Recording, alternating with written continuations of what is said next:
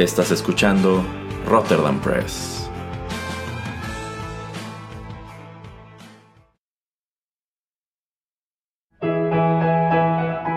Rotterdam Press presenta Arena Rocky Metal.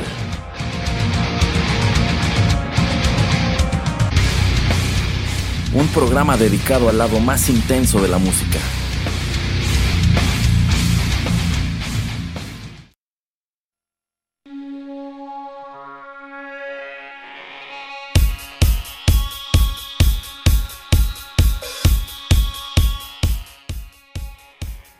Hola amigos, ¿cómo están? Los saluda Erasmo Bertz Neumann a través de los micrófonos de Rotterdam Press y es todo un gusto darles la bienvenida a la emisión 70 de Arena, el lado más intenso de la música. En lo personal estoy muy emocionado porque hoy escucharemos y charlaremos un poco sobre uno de mis proyectos musicales favoritos, uno que ha dado muchísimas cosas interesantes todo lo largo de su carrera y se trata nada menos que de Nine Inch Nails. Y quizá nada más escuchar este nombre algunos de ustedes estén pensando, momento, Nine Inch Nails en realidad no es una banda de metal, que hace en este programa. Y tienen y no tienen razón. Y antes de que entremos con esos pormenores y antes de que les explique cuál será el denominador común de este programa, bueno, pues pongamos punto y aparte de esta introducción y vayamos con algo de música.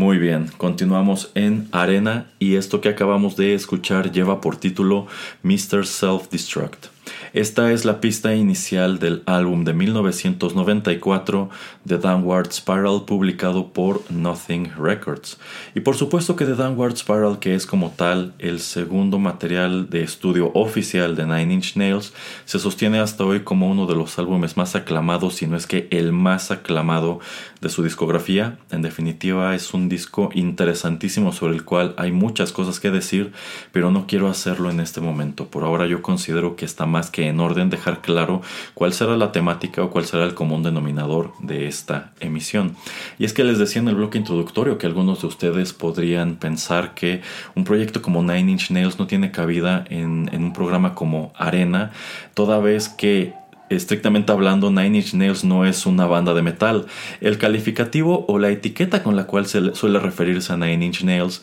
es rock industrial o nada más música industrial, porque lo cierto es que desde sus inicios este ha sido un proyecto pues muy cercano a los sintetizadores, muy cercano a la música electrónica y de hecho esto ha sido mucho más marcado en los últimos 20 años en los cuales ya encontramos una producción en la que abundan canciones que ya rayan prácticamente en la música eh, ambiental o, atmosférica, pero lo cierto es que si nos regresamos a sus orígenes a finales de los años 80 y también nos fijamos en lo que dieron a lo largo de los años 90, podemos percatarnos de que al menos en ese momento Trent Reznor tenía una gran afinidad por elementos propios de la música rock y la música metal, como ritmos de batería acelerados y también guitarras eléctricas distorsionadas, tal como podemos escuchar en esta canción Mr. Self Destruct. Así que es de eso que irá nuestro, nuestro programa. Digamos que haremos un recorrido a través de algunas de las canciones que yo considero figuran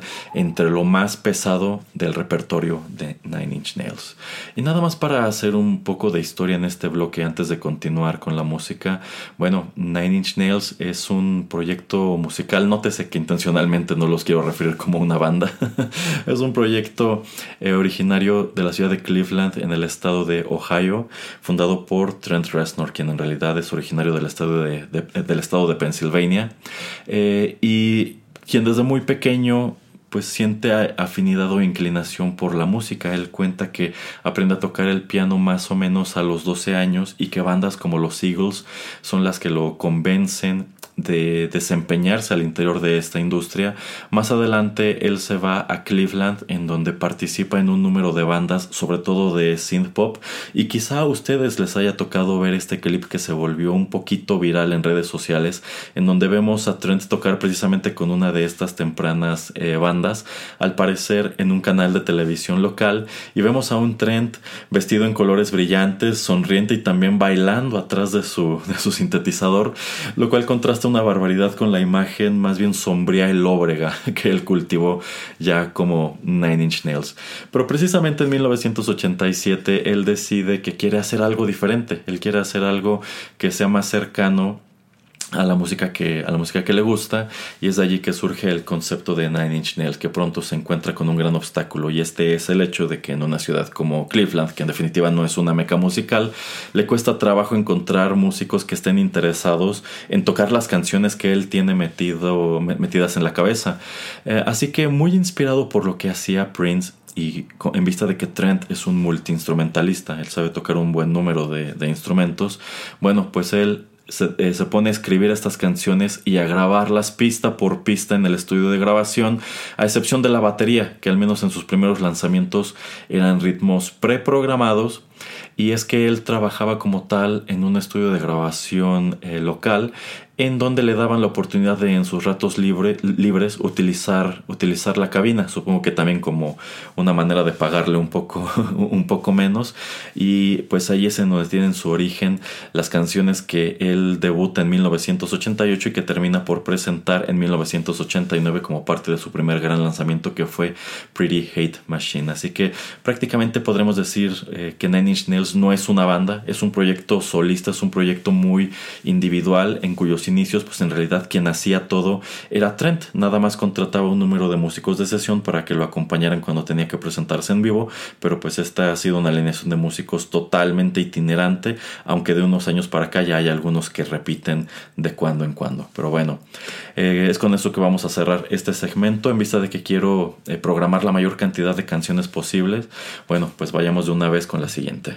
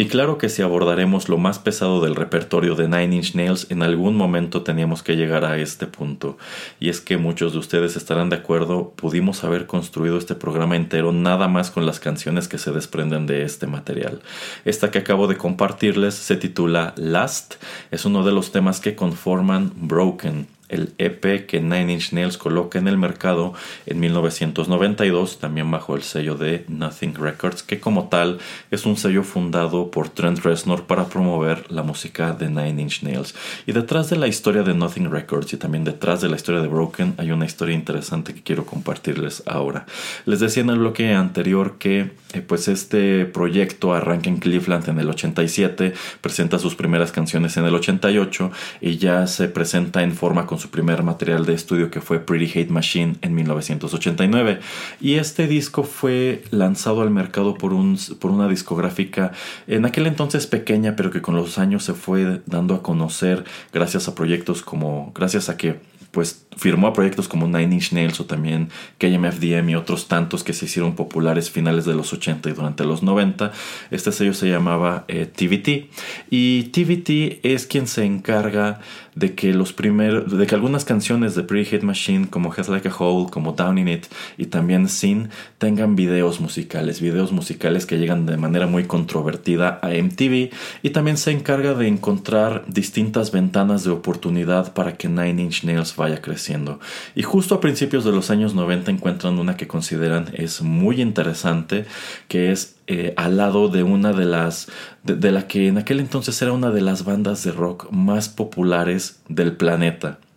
Y esta banda era eh, Guns N' Roses. Guns N' Roses estaba por embarcarse en una gira por Europa, una gira en estadios allá en Europa, y querían que estos fueran shows grandes. Querían tener eh, tres o cuatro actos eh, teloneros antes de cada uno de sus, de sus conciertos. Y esto es algo que, si bien yo creo muchas bandas en aquel entonces en Estados Unidos les habría encantado, lo habrían visto como una gran oportunidad, es algo que no sienta para nada bien con Trent, en vista de que él señala muy atinadamente que su música no tiene absolutamente nada que ver con la de Guns N' Roses. Y ya sabemos que esta cuestión de los teloneros siempre ha sido algo muy complicado. La gran mayoría de ellos tienen una acogida terrible cuando se presentan y hay ejemplos de bandas que más adelante se vuelven muy exitosas, pero cuando eran teloneras de otras, pues los abucheaban, les gritaban, les aventaban cosas y demás. Y exactamente ese es el escenario que se da con estas participaciones de Nine Inch Nails al lado de Guns N' Roses. Y hay un concierto en especial desastroso que tuvo lugar en Mannheim, en Alemania, y es que Trent estaba fastidiado de que pues en todos estos lugares él salía nada más para encontrarse con un público hostil, un público que estaba allí para ver a Guns N' Roses y no a estas otras bandas pequeñas que les enjaretaron como parte del, del precio del, del, boleto. Y pues ellos salen a tocar, los están abucheando, les están gritando y todavía reciben desde el backstage la orden de que necesitan prolongar su set. Y es que sucede que en ese momento Axel Rose no se encontraba en el foro. Lo que es más, Axel Rose ni siquiera estaba en Alemania, estaba en París. Entonces, en lo que la producción solucionaba esto, me parece que en lo que conseguían un helicóptero que pudiera llevar a Axel a este, a este estadio, pues le dan la orden a Nine Inch Nails de que se quede tocando y por supuesto que esto es algo que no sienta para nada bien con el público, es una situación que escala muchísimo, se sale de control como solían salirse de control las cosas en los conciertos de Guns N' Roses en aquel entonces y Trent Reznor queda totalmente desencantado de esta experiencia, tanto así que no solamente pues rompe cualquier lazo profesional que hubiera podido tener con, con Guns N' Roses, sino que también es algo que termina por dañar muchísimo su relación con TV quien al mismo tiempo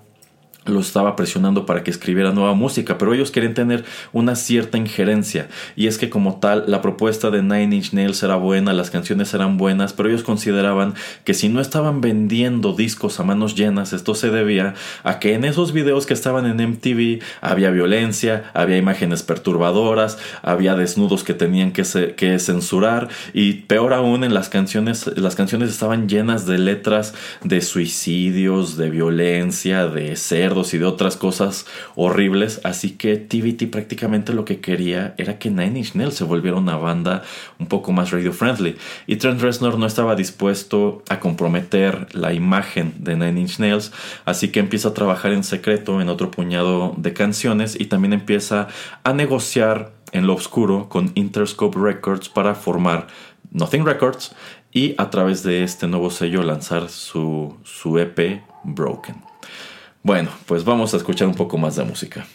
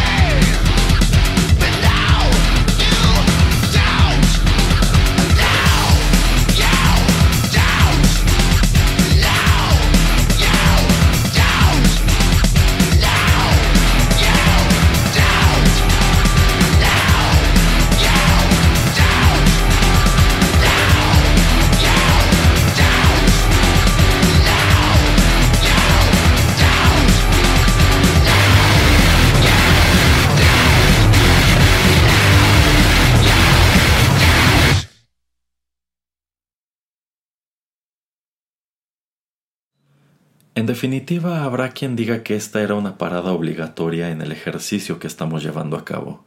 La canción que acabamos de escuchar se titula No You Don't y forma parte del álbum de 1999 The Fragile, publicado también por Nothing Records.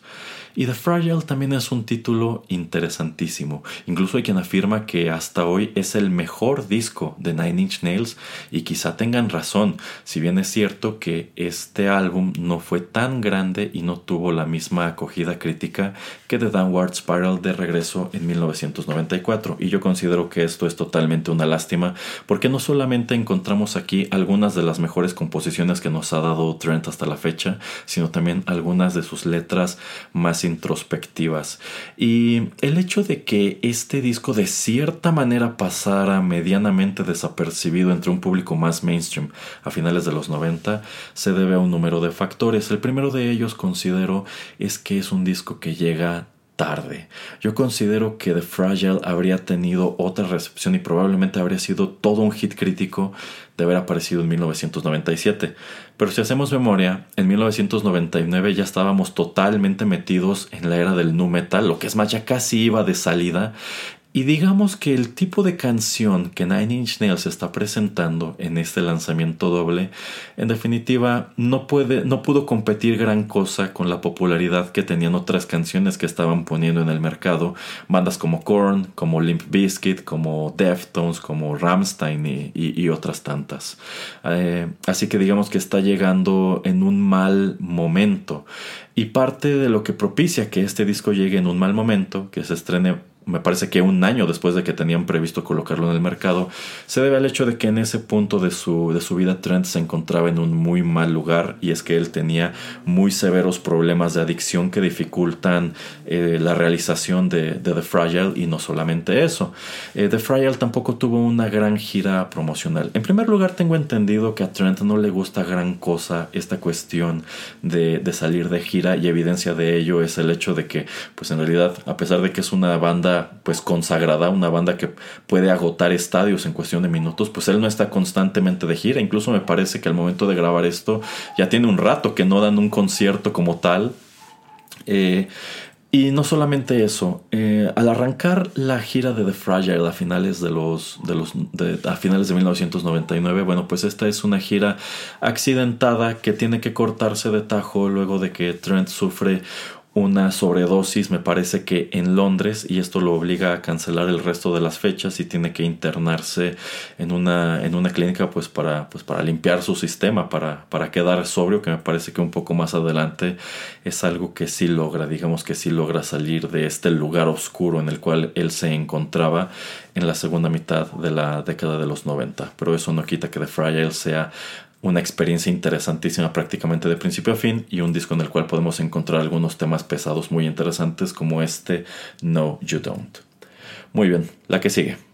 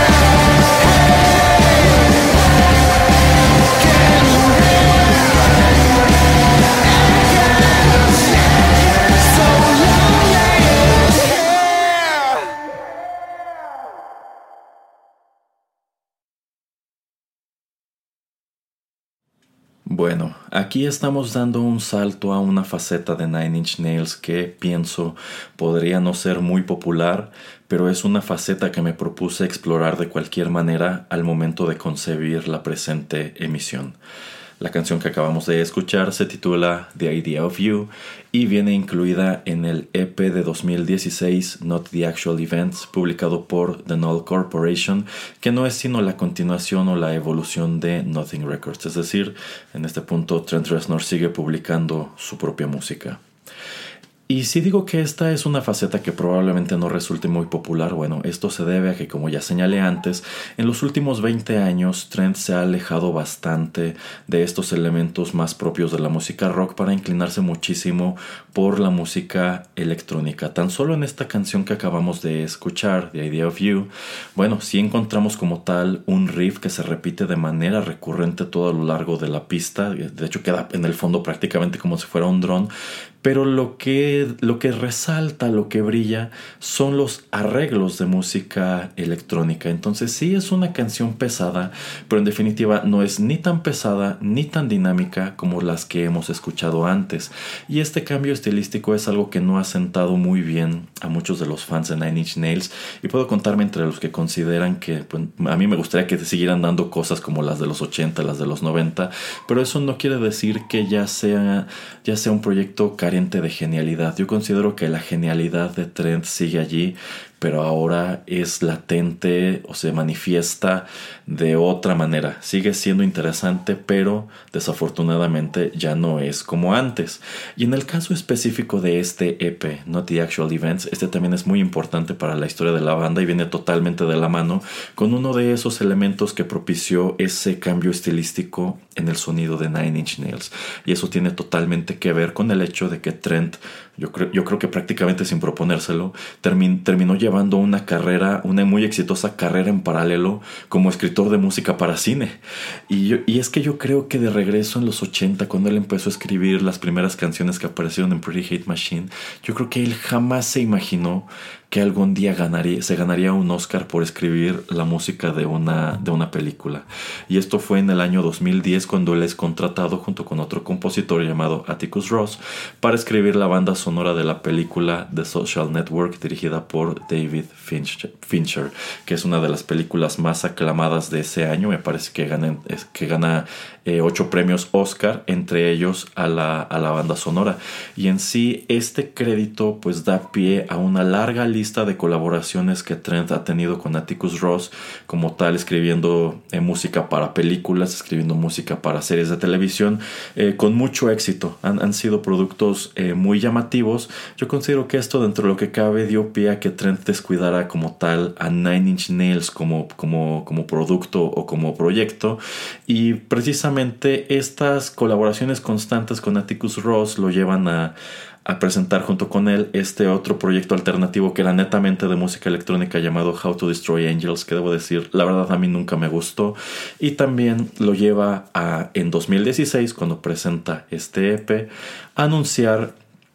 que eh, anunciar a Atticus Ross como el otro miembro oficial de Nine Inch Nails aparte suyo y desde entonces pues este proyecto que empezó siendo como solista se convierte en un dueto que ha arrojado cosas que han gustado otras que no han gustado tanto pero bueno, insisto, es algo que yo quería explorar de cualquier manera en este programa. Bien, para quienes no les gusta esta etapa, para quienes quizá no les gustó esta canción, vamos a enjuagarnos el mal sabor de boca con lo que sigue.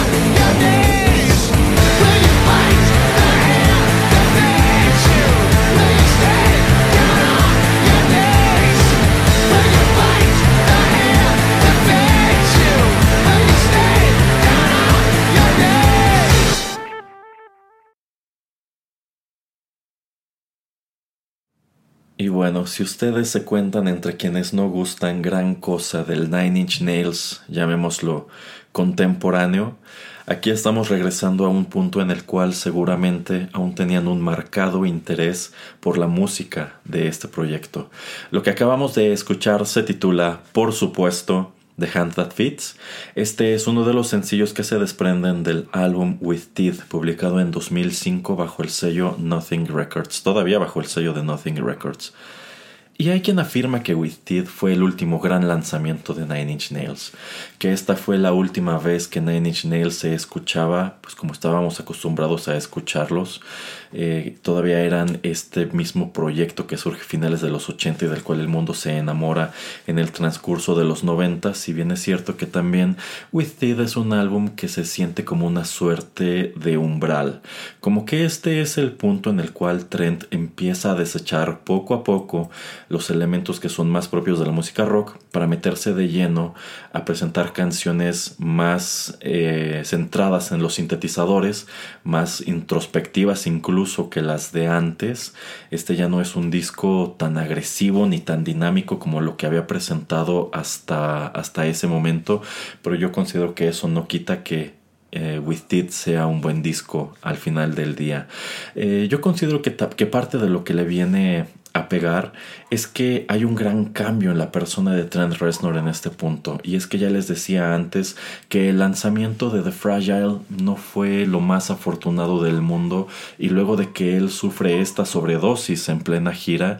él decide ponerle una pausa indefinida a Nine Inch Nails y preocuparse por algo que yo considero lo tenía sin cuidado en ese momento, que era su persona. Él se interna en una clínica para rehabilitarse y cinco o seis años después, pues digamos que da señales de vida con este álbum que como bien señala el título, llega mostrando los dientes, llega a mostrar que todavía, todavía tiene esa magia, todavía puede hacerlo, si bien, insisto, es perceptible que algunas cosas, cosas están empezando a cambiar. Ok, vamos con nuestra siguiente canción.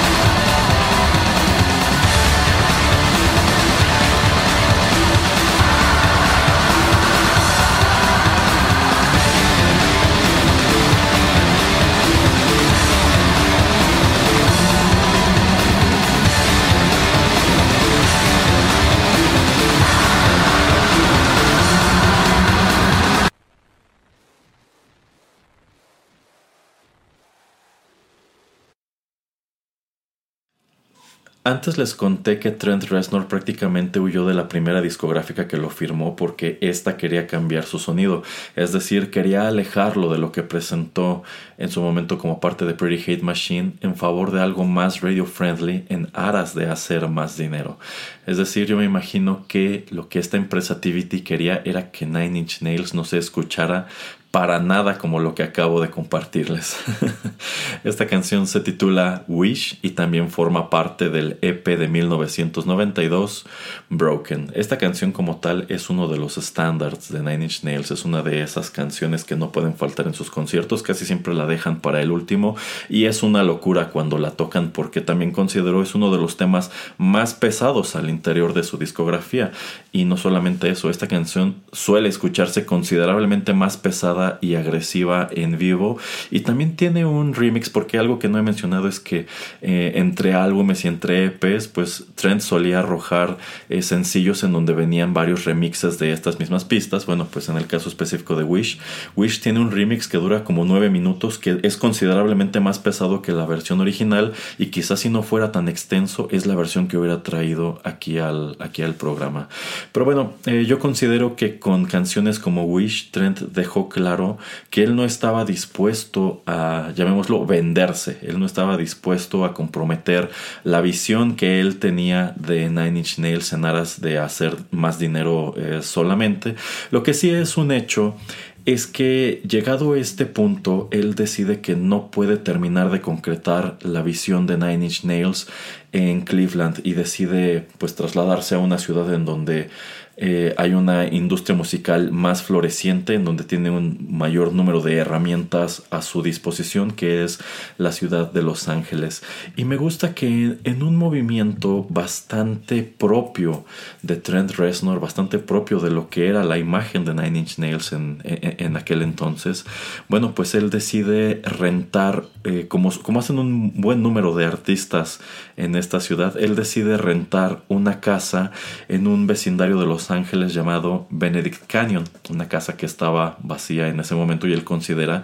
pues se presta para que él llegue y arme allí su, su pequeño estudio de grabación. Y esta era la casa que compartían que alguna vez compartieron Roman Polanski y Sharon Tate. Es la casa en donde los seguidores de Charles Manson entran y matan precisamente a Sharon Tate y a algunos de sus,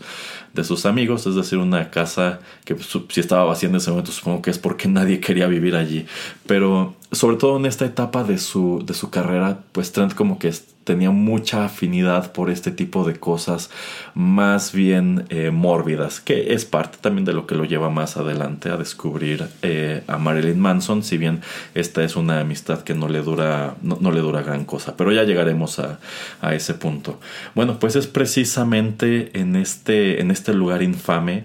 en donde él termina de grabar eh, Broken y en donde también empieza a trabajar en otro número de canciones que va presentando en los años 90, muchas de las cuales por supuesto aparecen en The Downward Spiral de 1994. Bueno, todavía quiero abordar otras tres canciones, así que continuemos de una vez.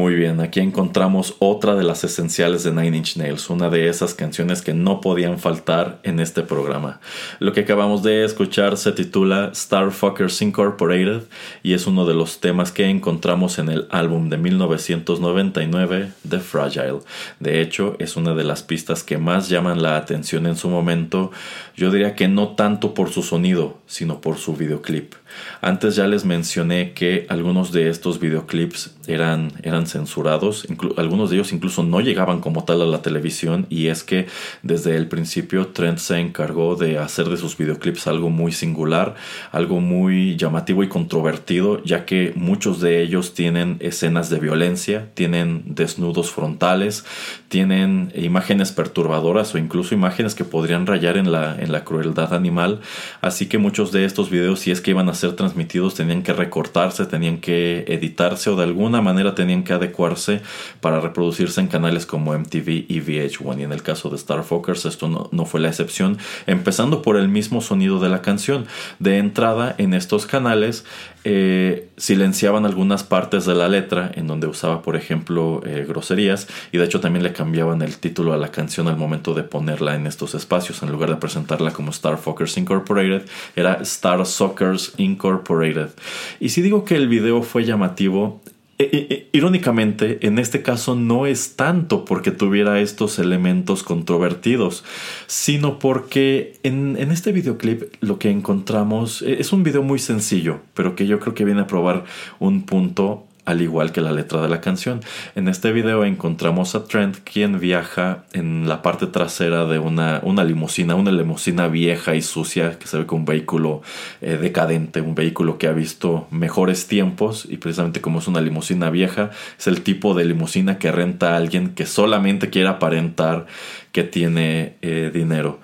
Y en este en este espacio, Trent es acompañado por lo que parece ser eh, pues una prostituta que lleva unas medias de red, unos tacones muy altos, una falda eh, muy corta.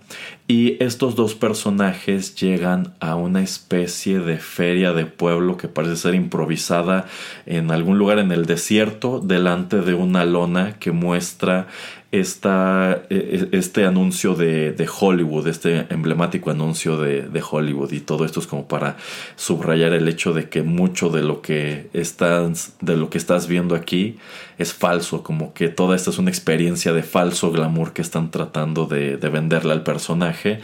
Y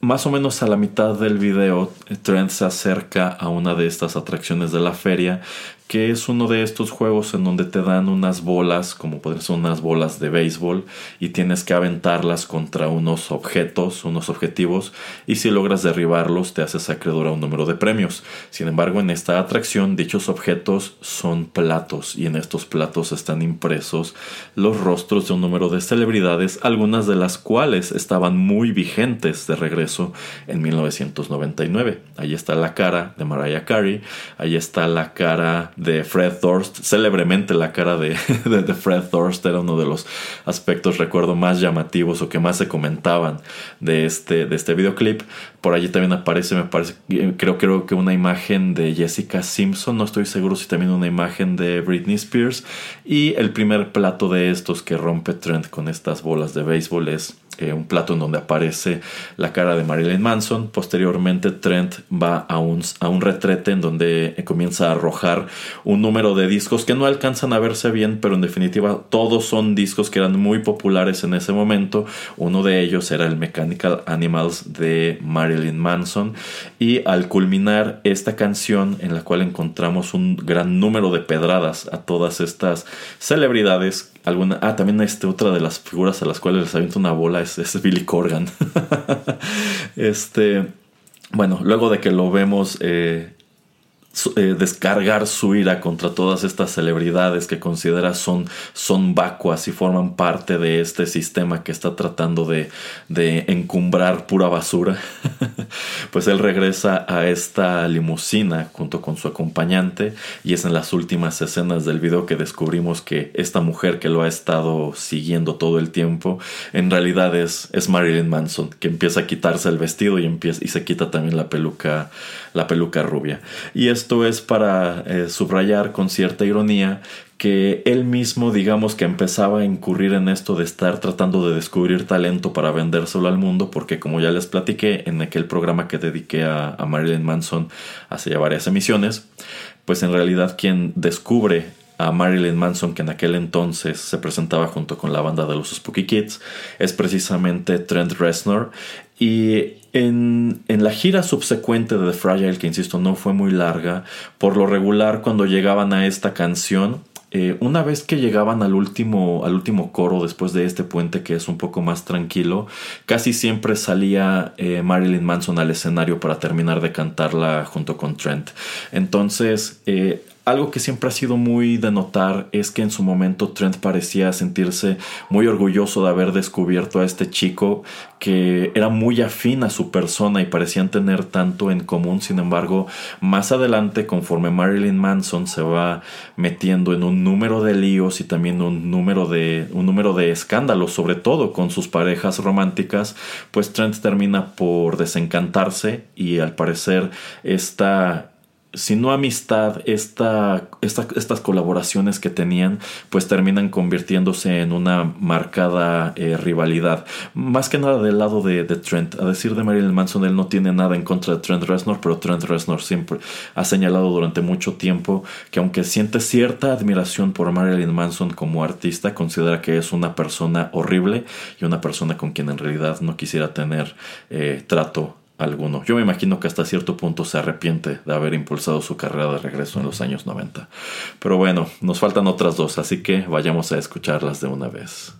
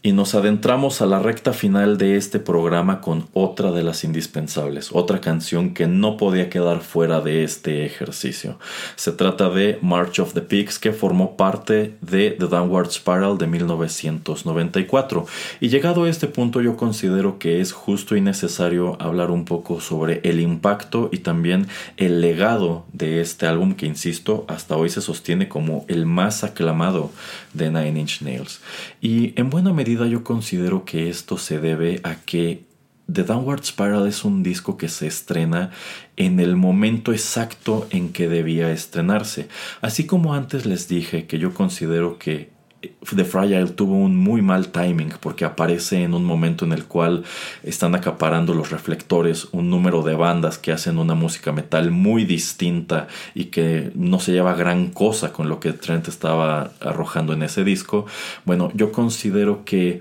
Trent involuntariamente supo aprovechar una especie de vacío que había en la escena rock en los Estados Unidos en 1994. Y es que es precisamente en este año en que se termina de golpe, sin que nadie lo viera venir, la era grunge, que fue breve, pero fue muy popular y dio pues a un número de bandas que crecieron rapidísimo, pero que pues llegado cierto punto y cuando acontece cierto evento que marcó, que marcó la historia de la música en los Estados Unidos en 1994, como que ese fue un momento de transición, como que fue un momento en el cual se estaba pasando la página y había una especie de vacío. Este es un punto en el cual en realidad las bandas grunge estaban acaparando los reflectores y desaparecen de golpe y todavía no hay nada que llegue a ocupar su lugar. Y es precisamente en este periodo de transición que, que llega Nine Inch Nails con The Downward Spiral, una banda que venía agarrando fuerza, pero en definitiva no era tan grande como Nirvana o como Pearl Jam, y de pronto toda esta generación de adolescentes que había encontrado música que parecía hablarles directamente y con palabras que eran capaces de entender en la escena grunge, de pronto se quedan sin una de estas luminarias y digamos que la que viene a ocupar su lugar temporalmente con un material muy distinto pero al mismo tiempo con unos mensajes muy similares es Nine Inch Nails con, con este disco. Y da la casualidad de que es un disco de estos que suelo decir no tienen desperdicio.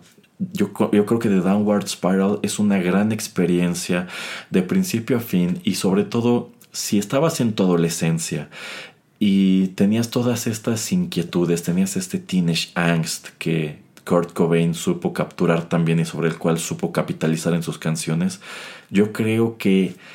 la continuación evidente, el siguiente lugar en el cual podías volcar todo esto era precisamente en las canciones que encontrabas en, este disco, que, insisto, no, no tenían la sencillez o no eran tan fáciles de digerir como las cosas que escuchaste durante la era grunge, pero aún así digamos que era adentrarte a descubrir algo más complejo, pero que seguía hablando tu mismo idioma.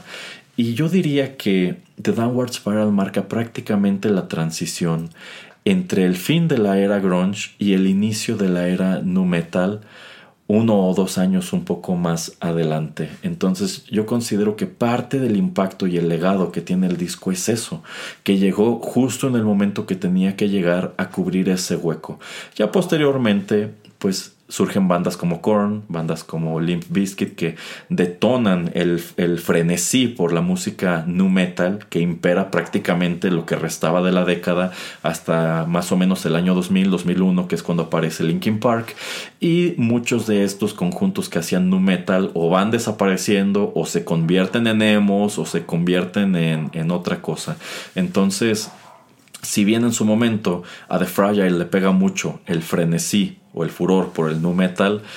eh, The Downward Spiral pudo aprovechar bastante que en ese momento nadie estaba acaparando los reflectores. Es como si de la nada hubiera salido Trent Reznor a pararse en el centro del, del escenario. Y él ha contado que esto es algo que le pega mucho porque él en definitiva no estaba preparado para convertirse en lo que el público o el mercado quería que se convirtiera en ese momento. Como que desaparece Kurt Cobain de la escena y todo el mundo voltea a ver de reojo a Trent Reznor y como que él dice, no, yo no quiero ese lugar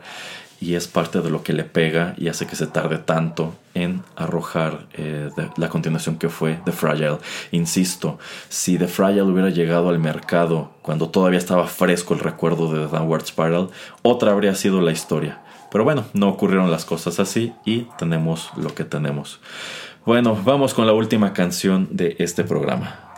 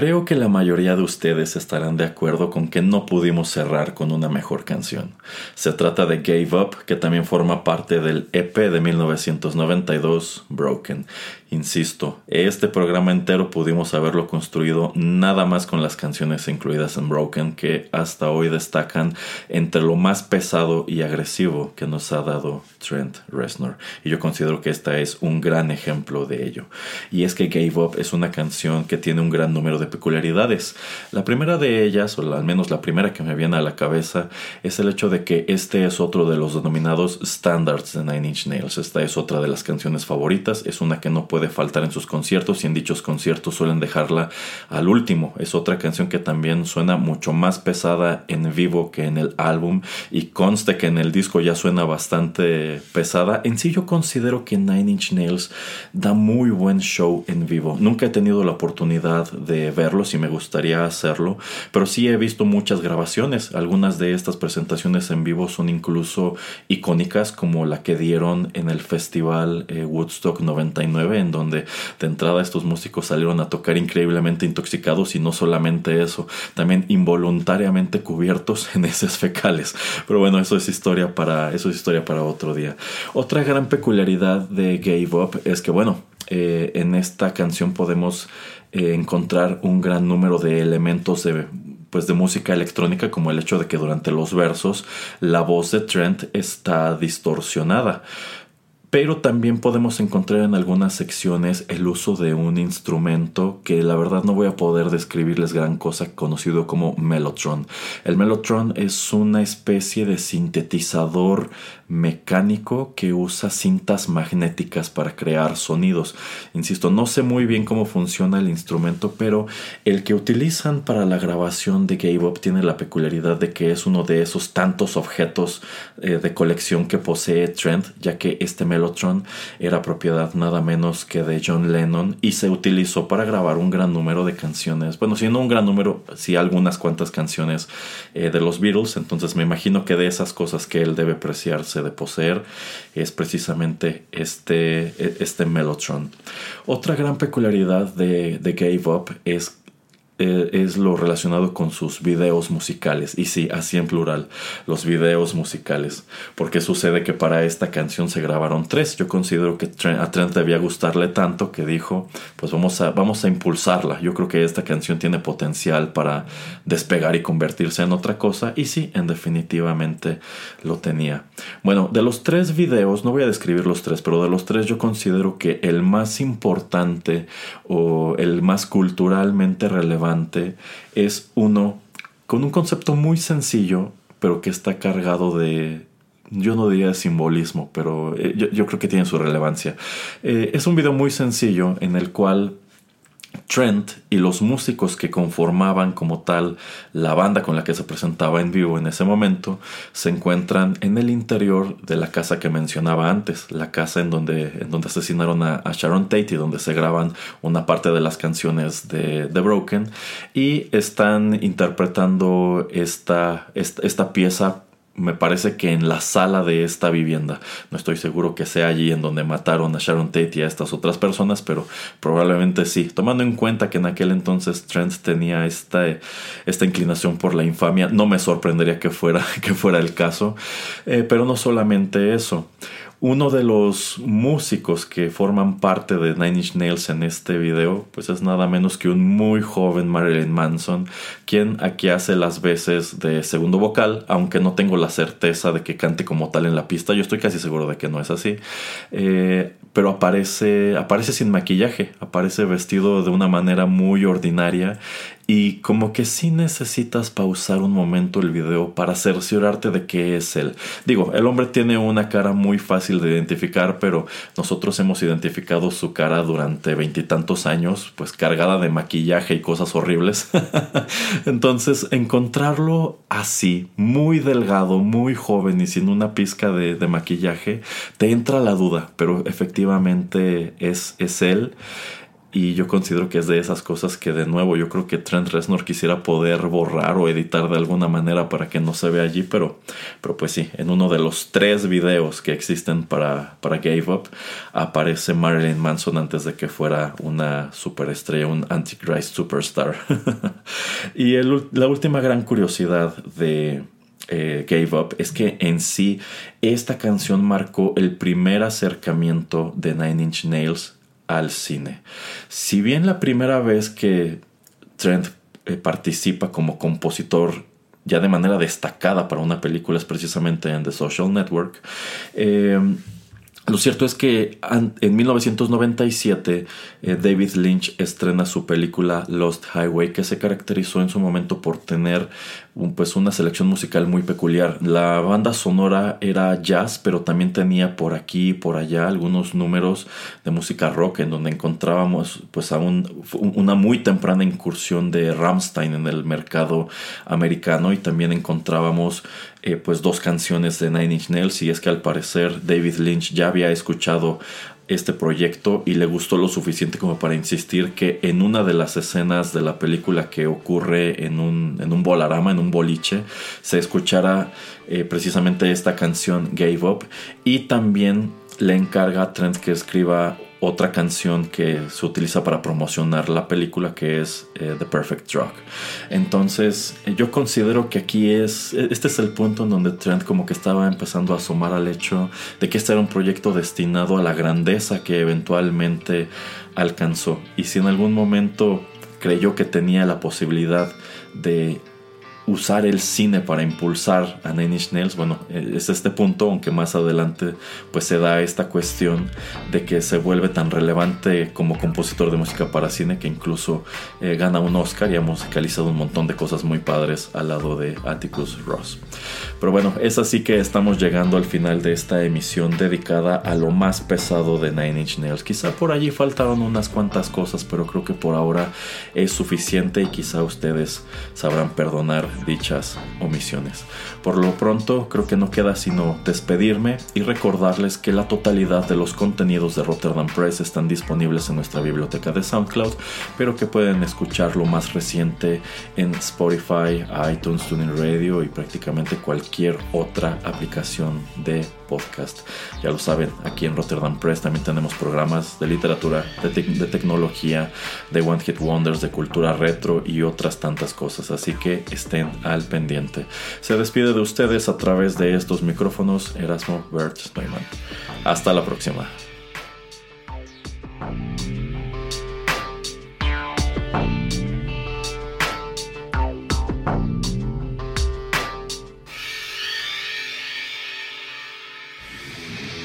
Esto fue Arena.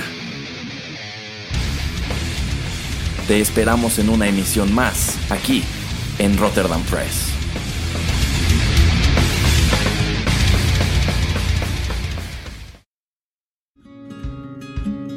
Estás escuchando Rotterdam Press. Radio como hecha en casa.